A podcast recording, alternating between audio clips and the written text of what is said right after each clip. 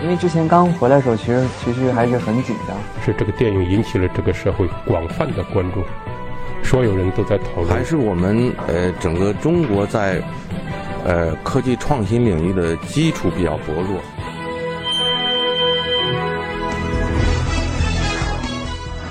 影响有影响力的人，中国新闻周刊。欢迎收听中国新闻周刊。本期我们要分享的文章：陈凯歌突围与受阻。陈凯歌执导的新片《妖猫传》有玄幻甚至狂想的特征，从他骨子里那种浪漫主义诗人的气质出发，选择这样的题材不难理解。但对于观众而言，对于他是否能操持起这样的题材，又注定有些疑惑。他一直在顺流和逆流中，企图保持自我的完整，只是他与时代的互动不总是那么顺滑。文章主笔刘远航。陈凯歌换上备好的西服，走进幽暗的拍摄间，正装没有任何褶皱，摄影团队变成了现场的临时导演，陈凯歌则转换角色，变成了演员。他根据对方的要求，不断调整姿势和表情。使得镜头里的那个自己与打出的光线形成一个合适的角度。他将西装的衣扣解开，坐下来，手扶衣襟，藏住多余的富态。一位年轻的摄影师建议他再忙一点甚至可以傲娇一点，那就成阿甘了。六十五岁的陈凯歌一边将手放在冰冷的腿上，学着《阿甘正传》里的姿势，一边说道：“现在不兴深沉了，嘻嘻哈哈一点也好。”可拍了好一会儿。摄影指导还是觉得不太满意，希望导演再出挑一点儿。摄影导演急中生智，主动邀请导演一起对戏。这时候，陈凯歌见招拆招，镜头里的他终于展现出率性而又活泼的一面。拍摄顺利完工。很长一段时间里，陈凯歌在公众面前似乎也不太懂得如何展露自己。在公共场合，他很愿意表现出和善的一面，不时引用一下古文。也会夹杂着个别英文词汇，对于新名词和新事物，他也不会拒绝，但他不喜欢轻佻。当有人对自己的作品进行批评甚至恶搞时，他则像是被触犯到了底线，带着某种文人式的荣誉感，执意做出与对方掰扯到底的姿态。我不太懂得怎么去讨大家的欢喜，当然，我也尊重这些年轻观众所处的物质和文化环境，而在观众那里。这位第五代导演代表人物的面目，更是呈现出完全两极的状态。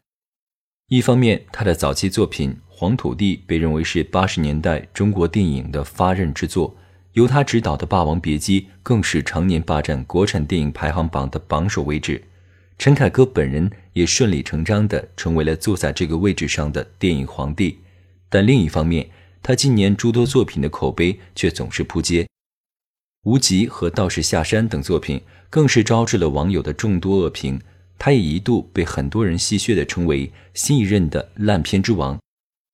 就这样，那个公众面前的陈凯歌，在电影生涯的前十年迅速达到了声名的顶峰，却在接下来的二十多年里逐渐走下神坛，以至于后来每当陈凯歌有新片上映的时候，一些人声称已经对他不再抱有任何信心。可还是有大量观众不肯死心。要知道，这个人可是拍过《霸王别姬》的陈凯歌。这一次，因为新电影《妖猫传》的上映，陈凯歌再一次出现在聚光灯前。这部奇幻悬疑电影改编自日本当代作家吉梦魔的小说《沙门空海之大唐鬼宴》。他的另一部作品《阴阳师》被改编成手游之后，在青年群体中具有很高的知名度。八年前。陈凯歌无意间读到了这部作品，他被里面那种奇幻的想象力吸引了，决定将这部日本作家的小说改编成一个全新的中国故事。电影的线索由唐代诗人白居易和日本留学生空海牵引，一路追溯，前后跨度长达三十年，最终通过对马嵬驿兵变等历史事件的重新解读，引出了一个富有想象力的悲怆故事。唐代是中国历史上最健康的一个时代，文化昌盛，天真烂漫，而且非常包容。陈凯歌对中国新闻周刊说：“这个电影从设计上讲有很多幻想的，甚至是狂想的美。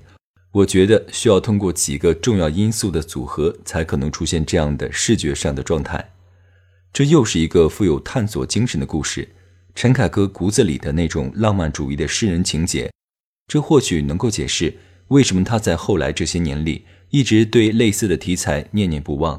尽管十二年前他的第一部奇幻题材的影片《无极》遭遇了如潮的恶评，这一次他还是不肯轻易改变自己的选择，甚至变本加厉，固执的想要借助商业和娱乐的外壳，描绘出一个爱与美的虚构世界，借此呈现他的抒情理想。并突围到一个更加宽广的精神地带。盛名之下，距离采访开始还有十五分钟，导演和他的助理正在路上。现场的工作人员突然接到命令，要为导演的备用正装找一个可以挂靠的衣架，防止出现褶皱。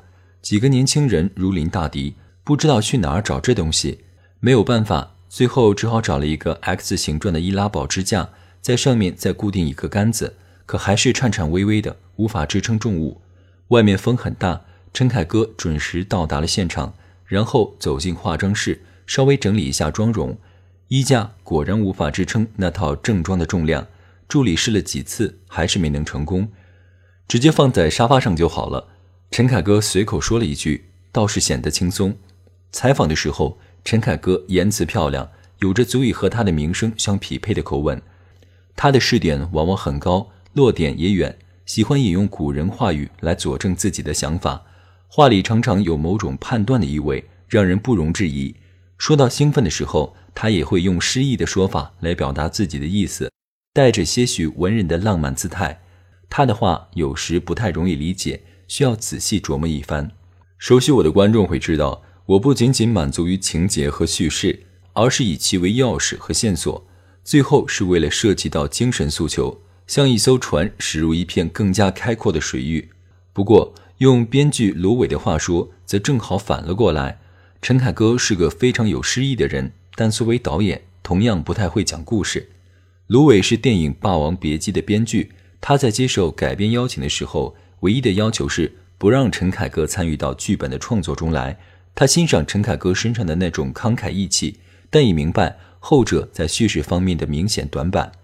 陈凯歌为这部电影注入了某种气魄，而且因为自身经历过文革，拍摄电影也是出于有话要说的表达冲动。而芦苇凭借对曲艺生活的喜好，以及对于叙事技艺的熟稔，借用人物关系、台词道具和类型冲突，穿针引线，让人物命运与时代背景勾连在一起，将原本的一个言情小说改造成了具有悲剧意义的史诗电影。电影最大限度地保留了剧本的原貌，而在上映之后，《霸王别姬》取得了历史性的成功，也让陈凯歌的名声达到了顶峰。很快，原班人马便开始了下一部电影《风月》的筹备。但当陈凯歌联系上芦苇的时候，后者认为这个故事缺少足够的现实逻辑作为基础，因而没有参与进来。一九九七年，陈凯歌开始拍摄《荆轲刺秦王》，芦苇看完剧本。忧心忡忡，主动联系了陈凯歌。他问陈凯歌：“用商业片的投资去拍一部实验性的无类型电影，主题和情节混乱庞杂，心里是否踏实？”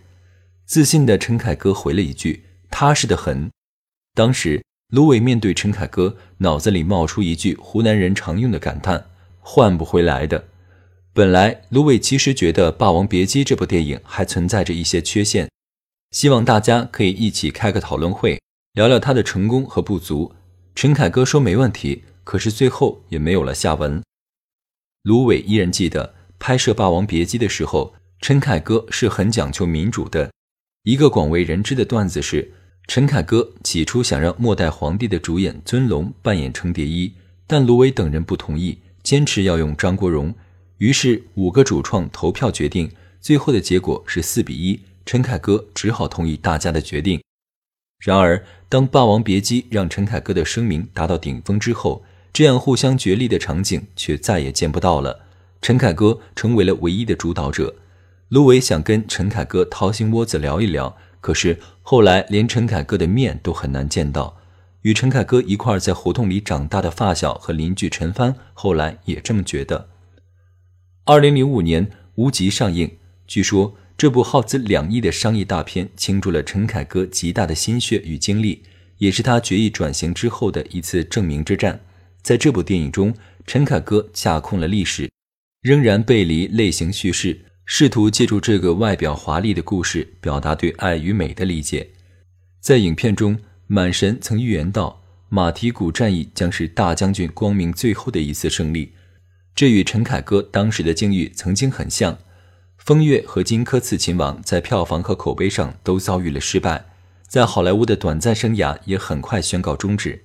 此后，同为第五代代表人物的张艺谋耗费巨资拍摄了《英雄》和《十面埋伏》，取得了票房成功，也开启了中国电影的大片时代。陈凯歌决定顺应潮流，却也不愿意放弃自己的风格化表达。电影上映后，三十出头的音乐制作人胡歌被无极的预告片吸引，走进了影院。他原本对陈凯歌并不熟悉，平时喜欢的是好莱坞商业大片。看完无极后，却直呼上当。他这个电影的问题就是逻辑和人物动机不成立，而且有很多违背常理的地方，可以说是瞎编乱造。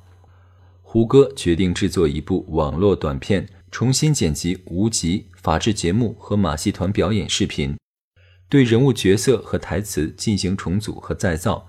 这部名为《一个馒头引发的血案》的短片被发布在网上，受到了广大网友的欢迎。那时候，论坛和 QQ 等平台已经形成规模，网络作为一种发声平台，逐渐成为无法忽视的舆论空间。陈凯歌显然并没有意识到这一点，他看过视频后，认为制作者的这种行为无耻，并且已构成侵权，声称将诉诸公堂。胡歌在得知这一消息时，一度陷入非常恐慌的状态，但在网络上，大多数网友站在了胡歌的这一边。认为陈凯歌名声虽盛，但未免有些太较真儿了。况且无极在剧情上的确存在诸多槽点。作为第五代的代表人物，陈凯歌曾经以异议者的姿态对传统的革命类型叙事进行革新，开启了中国电影的新篇章。但当他取得名声和地位之后，却也需要面对后来者的审视与挑战。在市场的大潮下，好莱坞类型叙事成为了新的主流。在好莱坞大片影响下成长的新一代观影群体，面对这样一部披着娱乐大片外衣的反类型叙事尝试，出现了本能的不适感。